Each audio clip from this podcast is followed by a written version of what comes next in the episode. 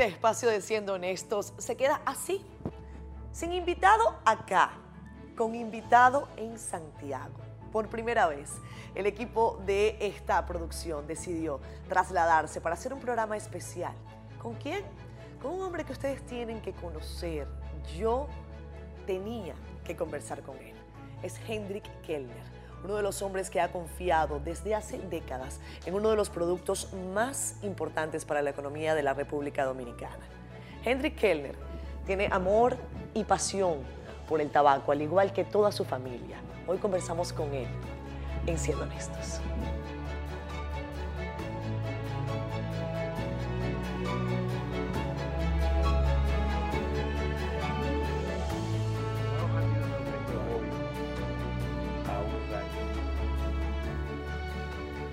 Siendo honesta, este era un programa que había prometido y me había prometido a mí misma que teníamos que hacer desde que fuimos en diciembre a China, en la visita que hizo el presidente de la República, la delegación dominicana, al gigante asiático. Eso fue a finales de noviembre, principios de diciembre.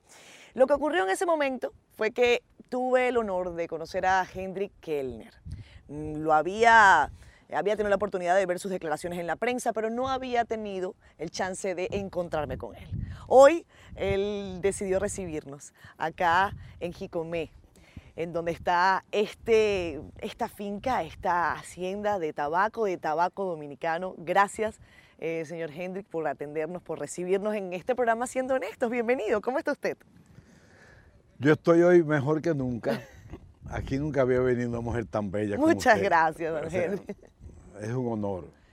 El honor es todo nuestro, el honor es todo nuestro y se lo digo sobre todo porque antes de, bueno, se lo decía al, público del programa, que siendo honesta, había leído sobre usted, me impresionó su trato amable, eh, su simpatía en este grupo de empresarios dominicanos que acudieron a esa visita y, sobre todo también después me puse a revisar cifras y no sabía yo, eh, y tengo que hacer un mea culpa, la importancia que ha tenido el tabaco para el desarrollo de la República Dominicana desde su historia, su economía, sus raíces, su gente.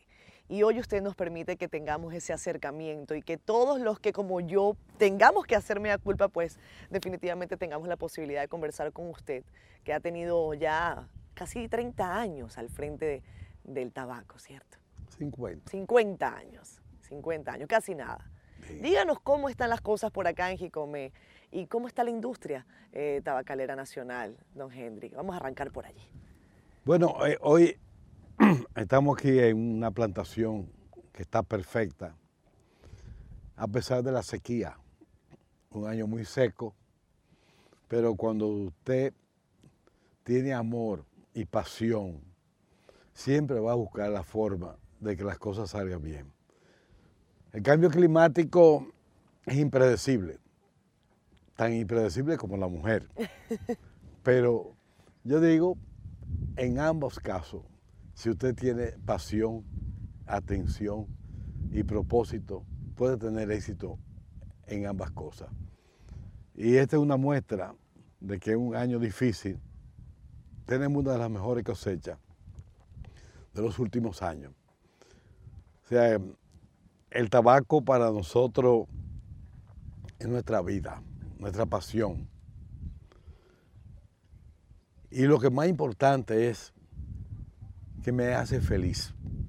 Yo creo que nadie tiene éxito si no es feliz con lo que hace.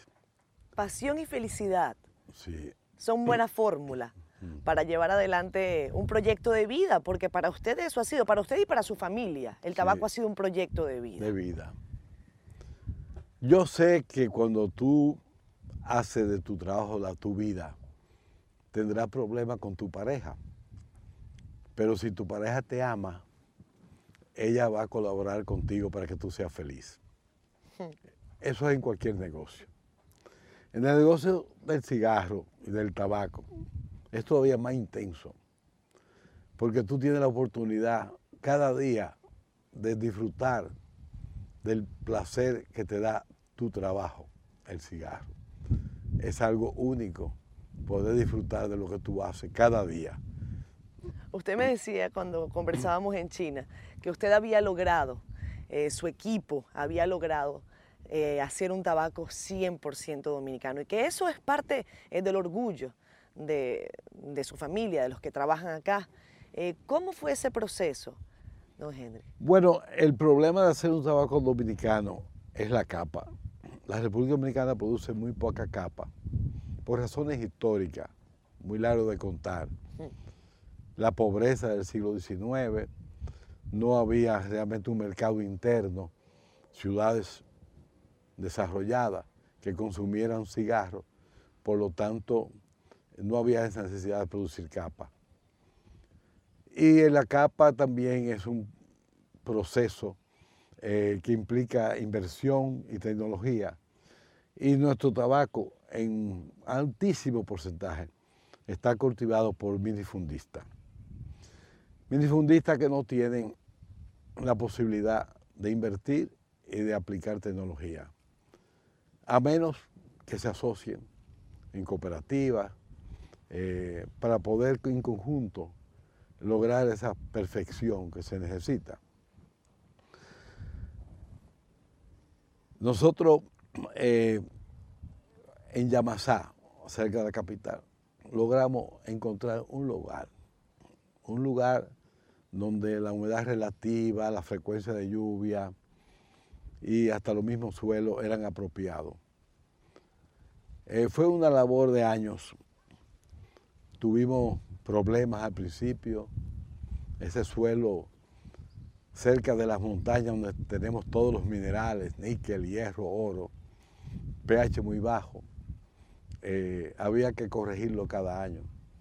Y cometimos algunos errores. El primer error fue que yo observé la proporción de arcilla, limo y, arena. Era correcta, pero la arena era una arena gruesa mm. que premiaba mucho. Y tuvimos muchos fracasos al principio, pero aprendimos que el fracaso no es más que un escalón al éxito. Si te olvidas de la amargura del fracaso y te concentras en el porqué del fracaso. Usando el mismo método no se puede tener un resultado diferente. Y hoy en día lo logramos y tenemos una de las mejores capas que nos, hizo, nos dio la posibilidad de hacer un cigarro 100% dominicano. Y es un orgullo tenerlo, pero también es el resultado de un esfuerzo. ¿Cuántos años llevó ese proceso? Bueno, tenemos, estamos en la cosecha número 15. Yo diría que los primeros cinco años fueron de cierta dificultad, de cierta dificultad, en rendimiento, calidades, pero con pasión, con equipo, porque no se puede tener éxito si no se tiene un equipo de trabajo. El éxito es el resultado del equipo. El fracaso solo tiene una persona. Y esa persona usted la puede ver cada día por la mañana cuando usted se afeita o cuando usted se maquilla y mirarlo a los ojos y preguntar por qué. Eso es un ejercicio que hay que hacer. Diario tiene esa oportunidad. Para que tener éxito, equipo. Y desde luego, la experiencia de años a años. Hay una historia de que un señor salía todas las noches con su barco a cazar la luna. Hmm. Nunca alcanzó la luna, pero se convirtió en el mejor arquero del mundo. Y esa es una lección que yo le doy a mis hijos. Yo lo veo a usted fumando eh, su cigarro y, cuando preparaba eh, esta entrevista, el equipo de Siendo Honestos arrancó desde la capital hasta acá para conversar con usted. Anoche yo estuve leyendo incluso eh, algunas cosas sobre un hombre que ha sido recordado y que ha sido quizás uno de los íconos del cigarro, Winston Churchill. Y decía, eh, yo soy un optimista, dice, me parece que no es negocio ser otra cosa. ¿Y usted es un optimista? ¿Se considera usted un optimista?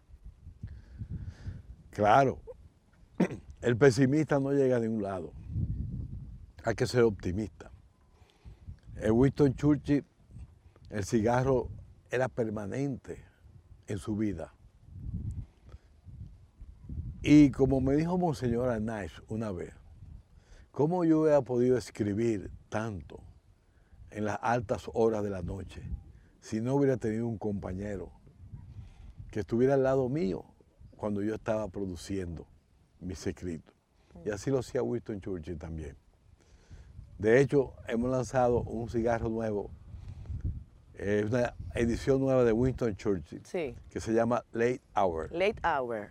porque para las noches, el compañero de las noches. El que usted está fumando ahora, eh, ¿cuál, ¿cuál cigarro es? Y- Este es el aniversario número 3. El Winston Churchill. Tengo un Winston Churchill también. a ver, muéstremelo acá. Este es el Winston Churchill. ¿Cuál es la diferencia de, de este, de este tabaco? Bueno, los tabacos eh, son una mezcla de diferentes tabacos. Sí. O sea, una semilla sembrada en un suelo te da una característica. La misma semilla en otro suelo tiene otra característica. Hay una capacidad genética de la semilla de absorber nutrientes y hay una composición química y física del suelo que te da los nutrientes. Entonces son diferentes mezclas. Y afortunadamente en República Dominicana tenemos un mosaico de suelos. De aquí Somos de- un país privilegiado. somos un país privilegiado. Organolépticamente nada se compara con los tabacos dominicanos. Dígame una cosa, usted me dice que usted es, es un optimista, pero hay quienes están preocupados por, por la realidad eh, del país, porque hay cosas que preocupan. ¿Qué le preocupa a Hendrik Kellner o a Henki, como le dicen sus más cercanos? Bueno, hablando específicamente del tabaco, Sí, el problema que yo veo en República Dominicana es que el minifundio, aquello que nos dio las raíces de nuestra sociedad, es un problema para la aplicación de tecnología y para la inversión. Y eso hace que, aunque organolépticamente los tabacos son muy buenos, físicamente tienen problemas. En el mala- aspecto, en la... en el aspecto mala curación, no tienen estos ranchos que ustedes ven aquí, que puede costar un millón de pesos. Y es imposible que un campesino tenga un rancho de Claro. jurado que cueste más que su casa. E- En el, caso, en el caso de ustedes se asociaron hace muchos años con, con esta, con esta empresa, Davidoff, porque, y es lo que he leído, compartían eh, los vínculos por la calidad. Usted Sí. eh, decidió quedarse en el negocio tabacalero, su familia ya estaba en este negocio y usted apreciaba lo que era eh, la calidad. Si hablamos no necesariamente de- del tabaco, bueno, estos, obviamente esos eh, trabajadores del campo necesitan apoyo. Eh, ¿cómo, cómo podría esa situación cambiar desde la perspectiva de, de la- de lo que usted me comenta, de la pobreza, pero de un negocio que bien llevado puede incluso liberar a Sí. una familia? Hay varias formas, pero la forma que puede ser más general es la asociatividad. Que nuestro presidente eh, está de acuerdo con eso. O sea, la asociatividad puede hacer que haya inversiones mejores y aplicaciones mejores de tecnología. Eh, No es tan fácil en el tabaco. Los cosecheros minifundistas son tradicionales, han recibido de generaciones su conocimiento y eso lo hace muy particular y cierta dificultad para la asociatividad. El tabaco creó una sociedad de hombres libres, ya que en una pequeña parcela de terreno podía sostener su familia con la incorporación de la mano de obra familiar. Dueño de su terreno, dueño de su producto, hombre libre, preocupado por lo que pasa en el mundo que lo puede afectar, libre para ir a- para negociar, libre para visitar la ciudad, intercambiar. Y eso creó el carácter del dominicano, que afortunadamente se difundió en casi todo el país. Porque hay que recordar que los, para mediados del siglo XIX, el 70% de la población está ubicada en el triángulo Puerto Plata, Santiago, Moca, La Vega. Y ese hombre libre estuvo presente en toda la historia con el tabaco. ¿Hoy el tabacalero o el tabaquero es un hombre libre? Es un hombre libre, pero con una precariedad económica que hace que no haya relevo generacional. No quieren trabajar en el campo. Los, hijos de los cosecheros no quieren pasar lo que sus padres pasaron y prefieren tener una moto y motoconchar que trabajar en el campo. Eso hay que revertirlo, porque no existe un país en el mundo que sea líder mundial, que su materia prima no provenga, sobre todo en alta proporción, de su propio país. Genki, te voy a llamar Genki, porque ya somos amigos, siendo honesta. Sí. Vamos a hablar de eso al regresar de comerciales. Vamos a hablar de otras cosas que, que le preocupan, de, su historia familiar y, de otras cosas interesantes. Nos fumamos un, cigarrillo, un cigarro. Seguimos. Yo dije que iba a fumar contigo hoy. Claro. ¿Qué es lo que vamos a fumar? Tú me acabas de dar este, este tabaco cortico, ¿ah? Yo... Es, sí, corto. Le llamamos entreacto. ¿Cómo que entreacto? Fue diseñado para entre el primer acto y el segundo acto de la ópera. Ah. Los 20 minutos que tú tienes para fumar. No estaban pensando ustedes mal, ¿eh? Espero que, soporte la entrevista. Lo soporta. bueno, unos 20 minutos podemos hacerlo, ¿verdad? ten cuidado. yo no quiero que te vayas a quemar. No, no veo bien. A ver, seguimos encendiendo la cara. Ven, yo te sostengo el tuyo y tú me enciendes este. Así, perfecto que no se ve la llama. Es bueno encenderlo sin tenerlo en la boca, sino... Es más elegante, además eh, debemos que la primera bocanada ya esté completamente encendido para que todos los tabacos trabajen juntos y te dé la estimulación que hemos diseñado en esta liga. ¿Cuántas ligas tiene este, este tabaco que vamos, a, que vamos a compartir a continuación? Ay, muy mal lo que me... Eh, ese tabaco tiene tres tabacos en la tripa. Tiene un tabaco de esta finca. Tiene un tabaco de piloto. Y tiene una pequeña parte de olor. El capote es San Vicente también, de otra finca. Y la capa es importada en ese caso. En este caso la capa es importada. De Ecuador. De Ecuador. de Ecuador. ¿Con cuáles países trabajan, trabajan ustedes, eh, Henry? ¿Con qué, otras, ¿Con qué otros países? Bueno, para la elaboración. Últimamente el mercado eh, está exigiendo nuevas estimulaciones. Antes del boom de los 90, el fumador era muy conservador y casi no había variaciones. En el boom se multiplicó finalmente por tres el mercado, lo que significa que dos tercios de los fumadores eran nuevos y buscaban nuevas experiencias. Por eso se hace mezcla con diferentes países.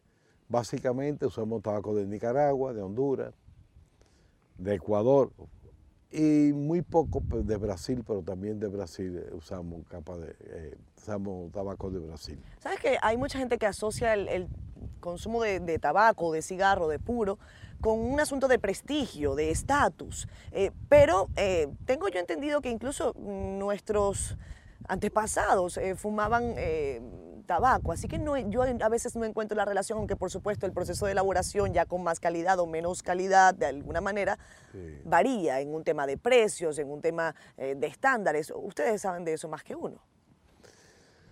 Bueno, la verdad es que eh, muchos de los nuevos fumadores eh, lo fuman de, una, de un punto de vista social, como tú bien dices, de estatus, pero también para sentirse que tienen una experiencia sensorial, una cultura. Sí. Pero para mí el cigarro no es más que un amigo. ¿Y qué tú buscas en un amigo? Que sea leal, que sea consistente, que sea siempre el mismo amigo, que sea equilibrado, balanceado. No quiere un amigo que hoy sea una cosa y mañana otra. Y que sea agradable. Entonces, así debe ser el cigarro como es el amigo.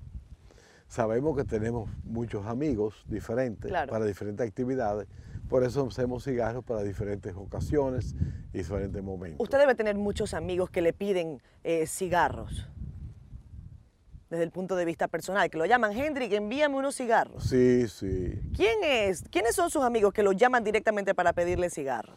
Bueno, realmente eh, no son muchos, porque yo, eh, así como selecciono mis cigarros, selecciono mis amigos.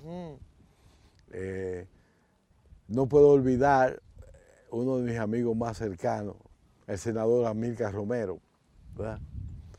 que... E, él es su amigo. Él es mi amigo. ¿Y usted tiene muchos amigos en política? Eh, solamente los que fuman y que sean serios, mm. que sean honestos, que hayan probado su honestidad. ¿Le sobrarán los dedos de las manos? En este momento sí, me sobran dedos de las manos. Además, el amigo debe ser eh, el mismo amigo siempre una persona equilibrada, agradable, leal. Y por eso hay que ser selectivo. Los demás son conocidos. Siete millones de unidades de tabaco se producen diariamente en República Dominicana. ¿Cuántos millones? Siete millones. Siete. Es el último dato que tengo. No. ¿Cuántos son? En cigarro premium hacemos unos 220 millones. Pero hoy en día no somos únicamente los mayores productores y exportadores de cigarros premium, también somos los mayores productores y exportadores de cigarro a máquina. Y el cigarro a máquina sobrepasa los 6 mil millones. Entonces son 7 mil millones de unidades. Esa era la cifra, rectifico, 7 mil millones. Lo que pasa es que me parecía incluso eh, una cifra muy grande, me impresionó y dije, bueno, quizás hay un error en el, de tipeo en el, en el periódico, pero usted me lo ha confirmado que el periódico estaba bien. 7 mil millones de unidades eh, de tabaco diaria. 854 millones aproximadamente de exportaciones el año anterior. Eso dice mucho y aporta mucho a la economía eh, de la República Dominicana, una economía que viene en crecimiento según los datos del Banco Central. Eh, ¿Cómo ve usted la economía del país, eh, señor Hendrik? Bueno, la economía del país, si usted se lleva de, los, de las estadísticas, es una economía que va en crecimiento. tenemos algunos problemas eh, que debiéramos resolver. Por ejemplo, ese crecimiento ha sido también base a, un endeudamiento y, tenemos que endeudarnos cada vez más para pagar la deuda. Y yo digo que un país es como una familia o una empresa. Cuando usted tiene que tomar prestado para pagar la deuda, usted tiene que tratar de resolver ese problema, si no vas a tener un problema mayor. Pero afortunadamente este es un país con una economía diversificada. No dependemos de un producto. El caso de Venezuela que depende del petróleo. Así es. Nosotros tenemos el turismo. Antes, hace años, perdón que lo interrumpa, hace algunos años podría parecer una locura que yo lo dijera, pero ustedes tienen la bendición de no tener eh, petróleo, o por lo menos no haber aprovechado el petróleo de la manera en que Venezuela lo aprovechó, que solamente se enfocó allí. Sí. Yo creo que sí, porque enfocarse en un producto que puede ser tan variable eh, en su mercado, no solamente en el volumen, yo digo más bien en los precios. Recordemos cuando el petróleo está por más de 100 dólares. y ahora anda por los 50 dólares. Eh, es un problema que puede desenfocar el país. Nosotros tuvimos ingresos de 30 mil millones de dólares incluyendo la inversión extranjera directa, el turismo, los servicios, eh, las remesas, que son muy importantes. Pero el producto de origen agrícola que más contribuye es el tabaco. eh, más de 800 millones de dólares en exportaciones. Eso nos llena de orgullo, pero no es una casualidad. Primero, la fama dominicana vino del premium, mayor exportador. Y como dije una vez, no somos los mejores porque somos los mayores, somos los mayores porque somos los, mejores. Tenemos las tierras, el clima, la pasión de nuestros trabajadores, la cultura de calidad en la elaboración, el conocimiento de los miembros de Prosigar, no solamente en la producción de tabaco, en la preparación de tabaco, hacen un conjunto que le da a la República Dominicana esa oportunidad. Se habla mucho del nivel de importaciones de la República Dominicana y que falta mucho para que productos criollos logren tener impacto a nivel internacional, logren tener una calidad de exportación. Ustedes lo han logrado. ¿Qué le falta a otros productos dominicanos, criollos, para alcanzar esa, esa situación tan importante?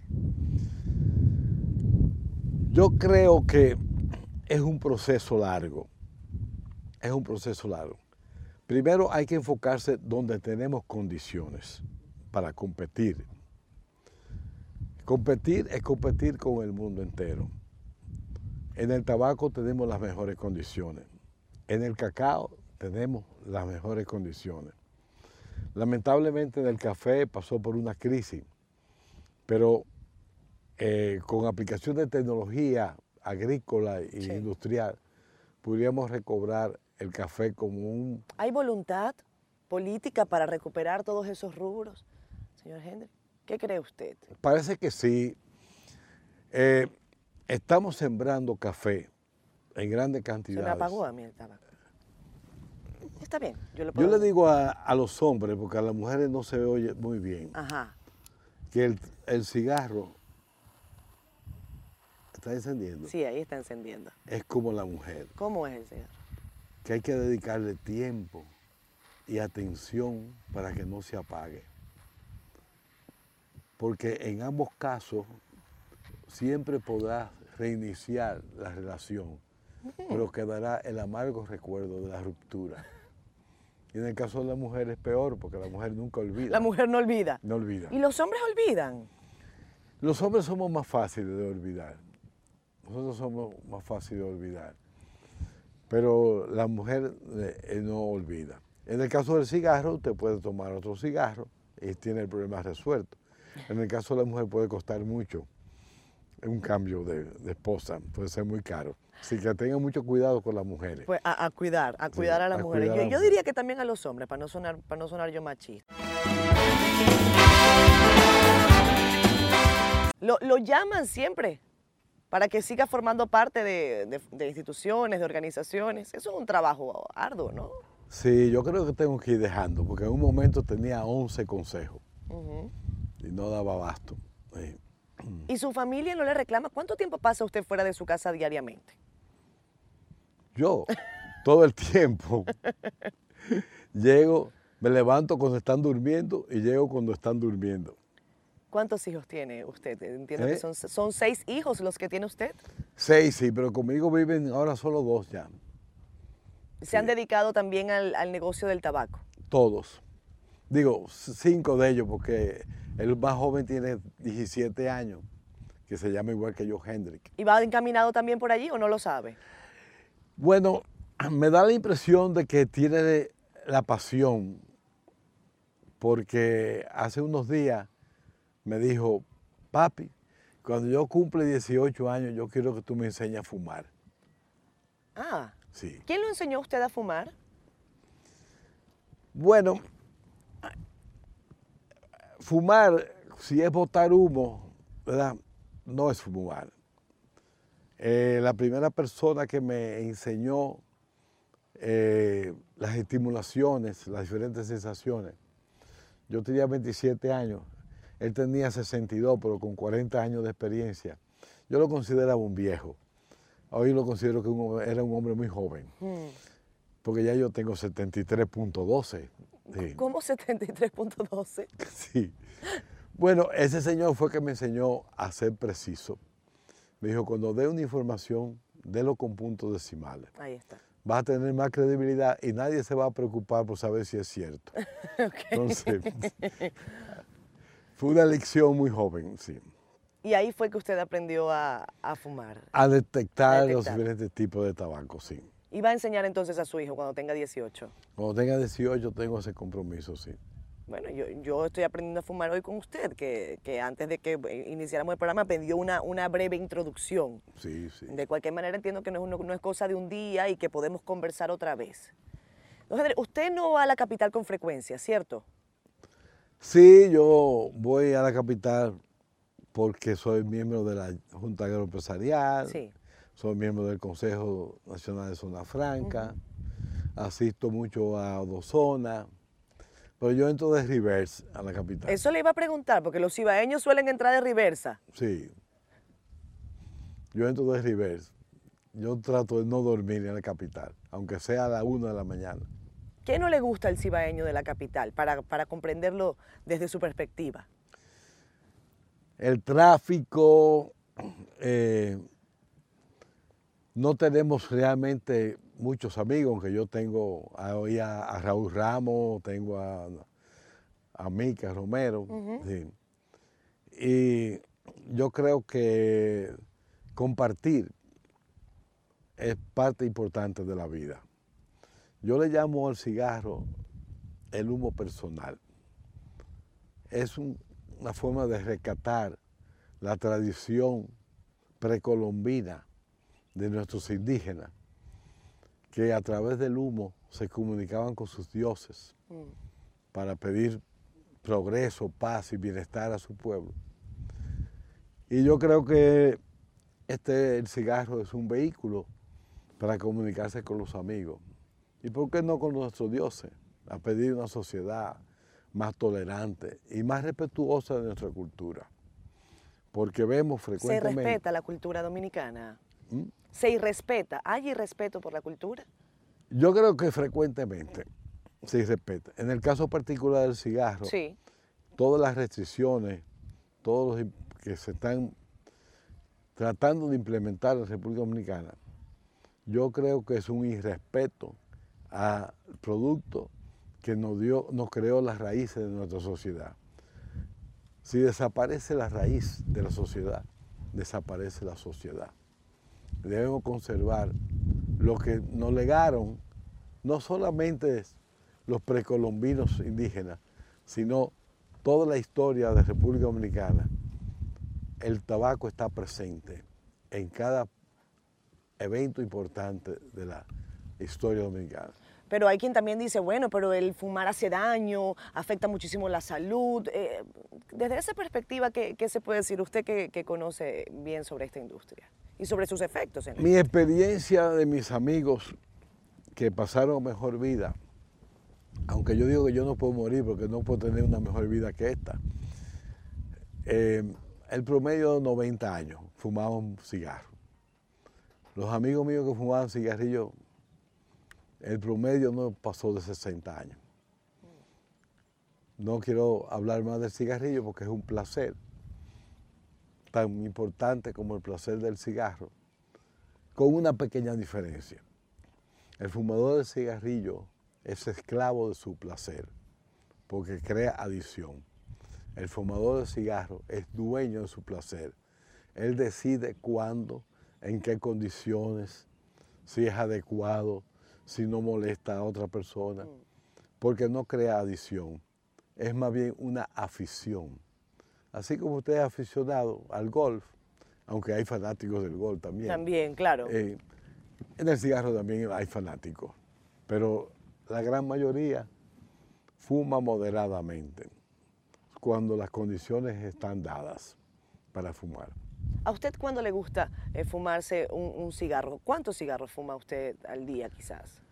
Bueno, el caso mío es un caso particular, porque como yo estoy probando ligas, pruebo muchos cigarros y no completo, por eso hablo de pulgadas. Yo me fumo como unas 15 pulgadas de cigarro diario. ¿Usted es así de exacto para todo? Me hablaba de los 73 y 12. Me habla ahora de pulgadas. ¿Con qué otra cosa es usted tan estricto? Con la puntualidad. Considero que el tiempo es el único activo no recuperable.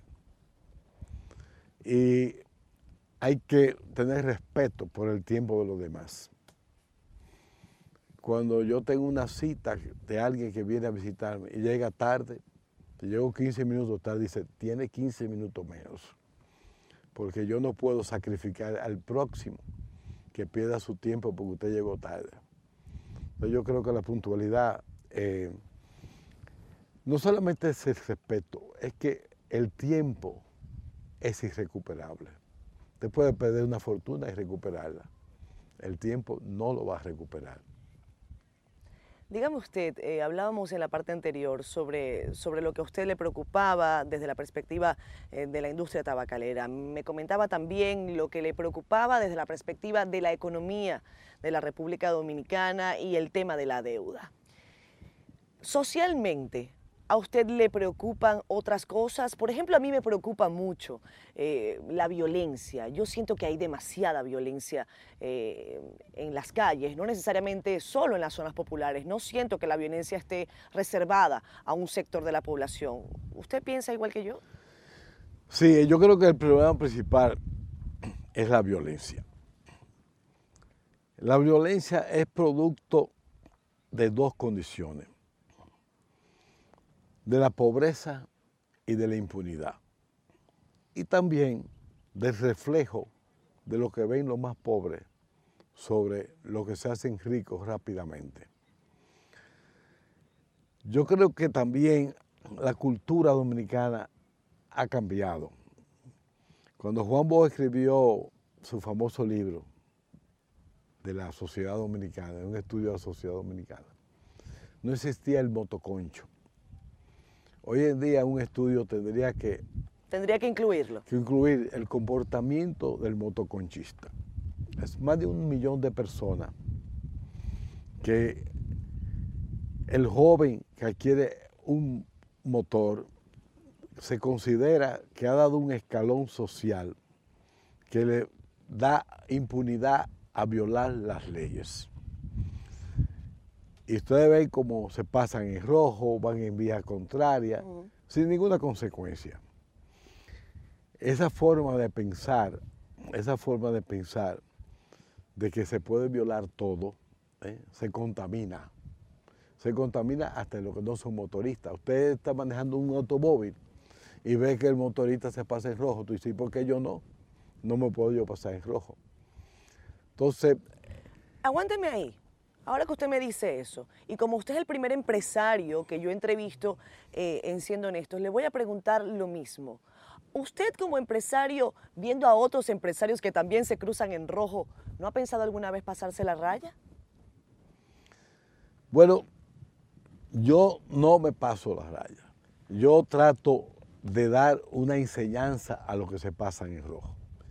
Yo tengo un semáforo cerca de mi casa y cuando yo sé que ya va a pasar a rojo y yo estoy en la primera línea, yo acelero un poco y toco un bocinazo a que se pase en rojo.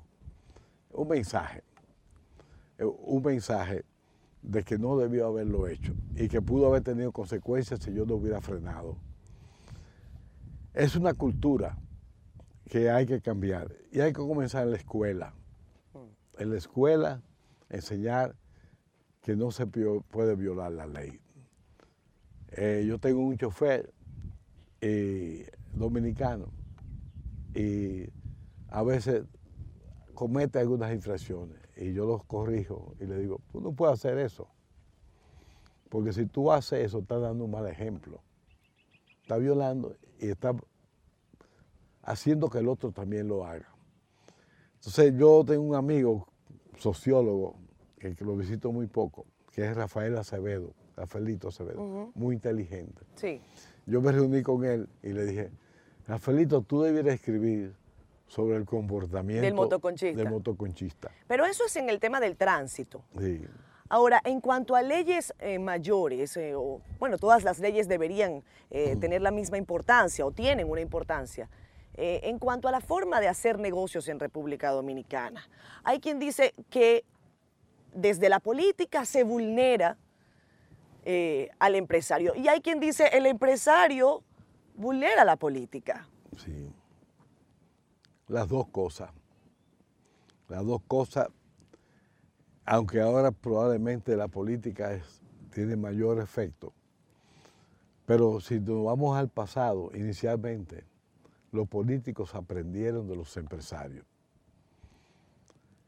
Los empresarios a veces olvidan que su forma de actuar y su compromiso a veces con la autoridad que está, su alianza, se olvidan de que hay un pueblo. Y, yo lo he analizado como el caso de Nicaragua. Los empresarios apoyaron el gobierno. Cuando el pueblo explotó, el pueblo no tenía confianza en los empresarios. Solamente podían confiar en la iglesia. Porque no le dieron el ejemplo al pueblo. Y debemos tener cuidado porque lo que ha pasado en otros países se podría repetir aquí.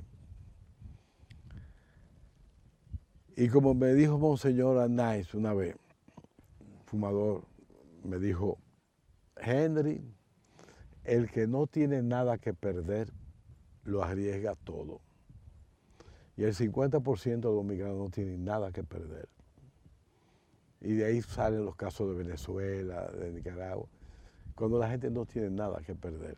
Entonces, hay que, este crecimiento hay que llevarlo hacia abajo. Porque cuando tú tienes algo que perder, tú eres conservador. Cuando tú no tienes nada que perder, tú te arriesgas a todo.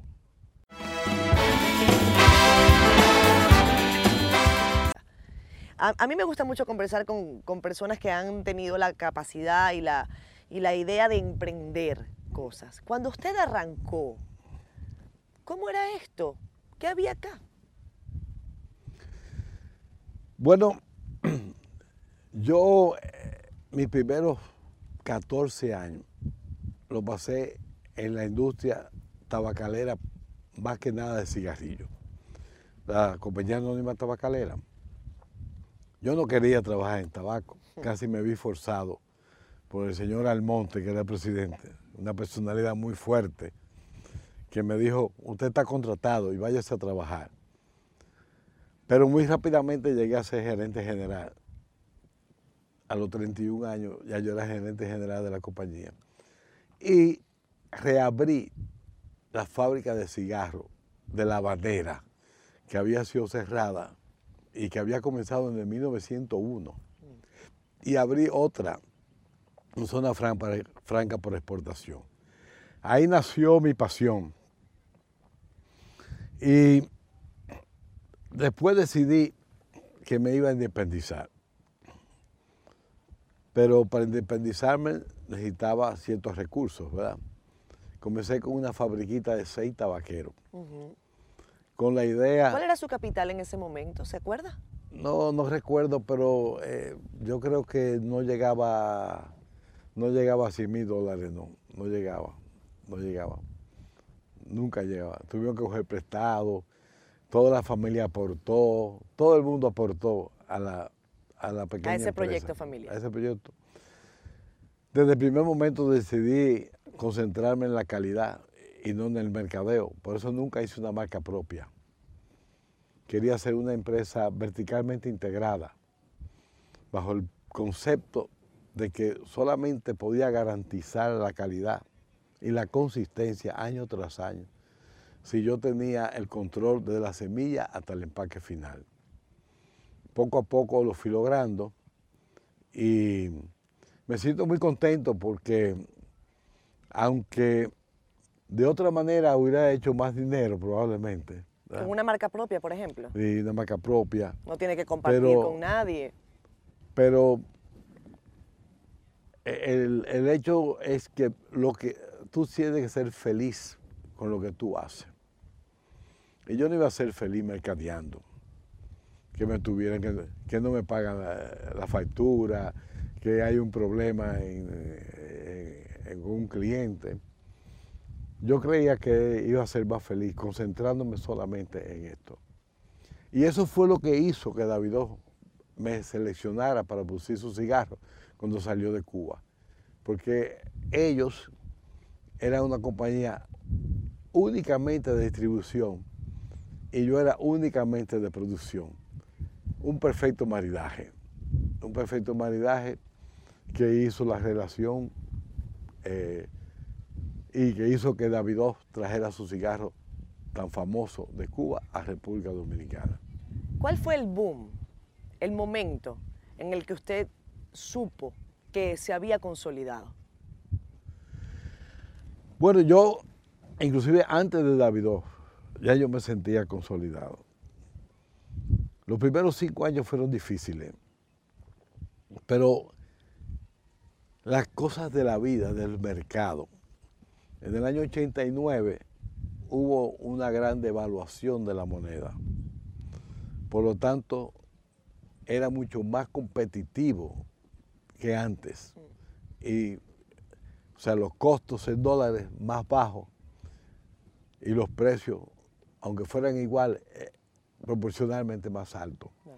Entonces, esos son momentos que ocurren eh, cíclicos en, en nuestro país, ya que el modelo económico de nuestro país siempre ha sido el mismo, con algunos parches.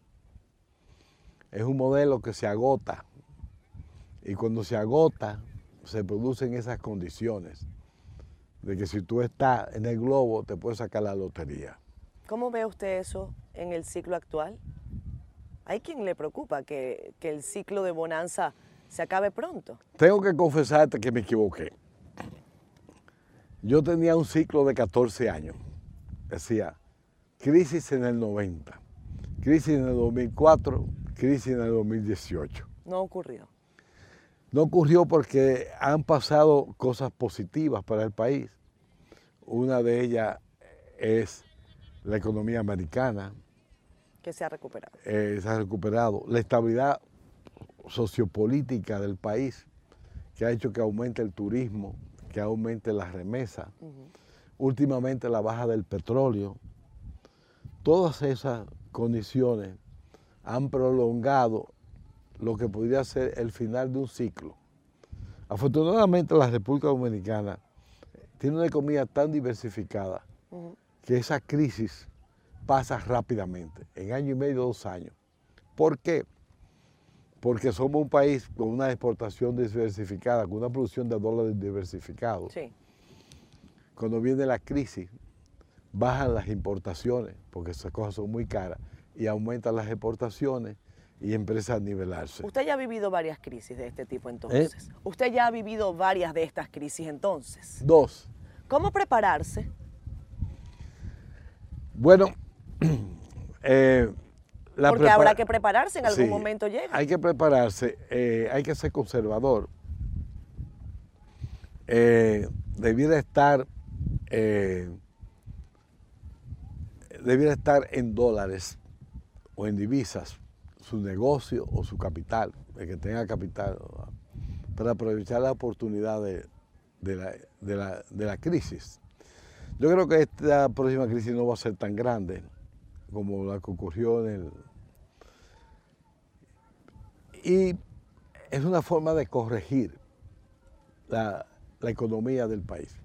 Lo único lamentable es que durante la crisis un millón de dominicanos pasa a la pobreza, ya que sus ingresos no están de acuerdo al costo inflacionario que produce la crisis. Y nos pasamos 14 años sacándolo de la pobreza para, y vuelve a comenzar para volverlo a, a, poner. Entonces, debiéramos eh, reformar mm. el modelo, reformar el modelo para no caer en esa crisis en esa crisis. Antes de despedirnos de este programa, vamos a, a, dar una...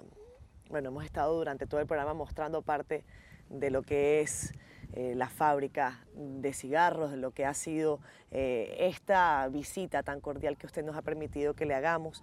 pero además quiero que nos recuerde, porque es difícil a veces encontrar eh, productos y sobre todo situaciones que despierten el orgullo de los dominicanos. Y digo, el orgullo incluso de los latinoamericanos. A nosotros nos cuesta decir que estamos orgullosos de lo que somos o que estamos orgullosos de algo que hacemos. En el caso del béisbol, estamos muy orgullosos del béisbol. Pero en el caso del tabaco dominicano, a mí me gustaría pensar, y sé que es así, que hay mucha gente orgullosa de lo que no solamente usted, sino miles, miles de personas están haciendo.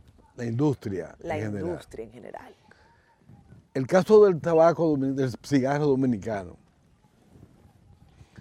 prácticamente, aunque hay pequeñas excepciones con el ron, pero cuando comenzamos a desarrollar esta industria.